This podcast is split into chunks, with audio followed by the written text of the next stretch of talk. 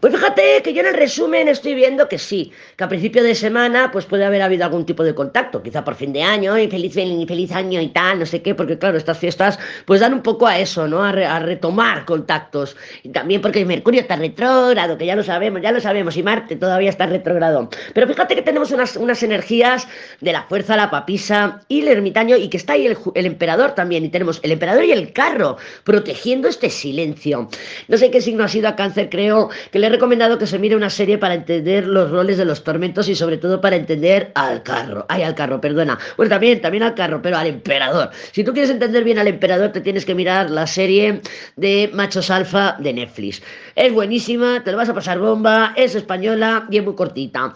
Y te vas a ver ahí muy identificados. ¿Por qué? Porque el emperador y el carro, que como vemos, están conteniendo de alguna manera a la fuerza de la papisa, al ermitaño. Claro, luego se les escapa. Espérate que ya llegaremos al loco. Están conteniendo, o sea, me esfuerzo a no hablar, me esfuerzo a no escribir, no voy a responder o me hago el interesante. Yo veo una energía así, ¿no? De que se les ve como, ah, como que no están apegados emocionalmente o como que se ve fríos, distantes, pero claro, lo están conteniendo esa energía, ¿no? Lo están conteniendo, están esperando algo, están esperando una reacción. ¿Qué pasa? Que luego tenemos el loco y debajo del loco tenemos el mundo. Claro, hay una crisis, enamorados, muerte. Entonces yo creo que esa contención que están con el carro y el emperador y conteniendo ese silencio, me aguanto, me resisto, no quiero responder, no quiero que note que me gusta, no quiero darle poder o lo que sea que esté pasando por sus lindas cabecitas se les va a ir de las manos, se les va de las manos y se van a detonar. Así que yo creo que para finales de esta semana, o incluso la semana que viene,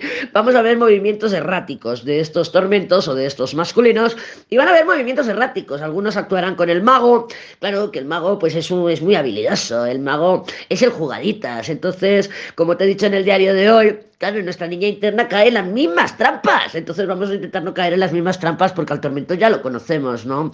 Y ya sabemos qué trampas nos pone. Entonces no vayamos a caer en las mismas trampas. Claro que habrá otros masculinos que se van a mostrar, pues a lo mejor con el carro y enamorados y la muerte, que puede ser, bueno, puede ser un poco dramático, ¿eh? Yo, el, el, este es bastante drama. Si lo veo y digo, madre mía, qué drama de la nada, ostras. vale más dramas que yo.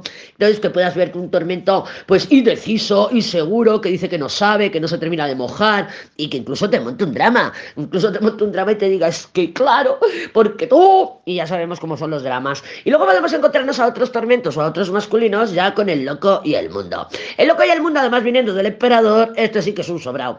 Este es un sobrado que no quiere saber nada y adiós, y pego la vuelta y me voy.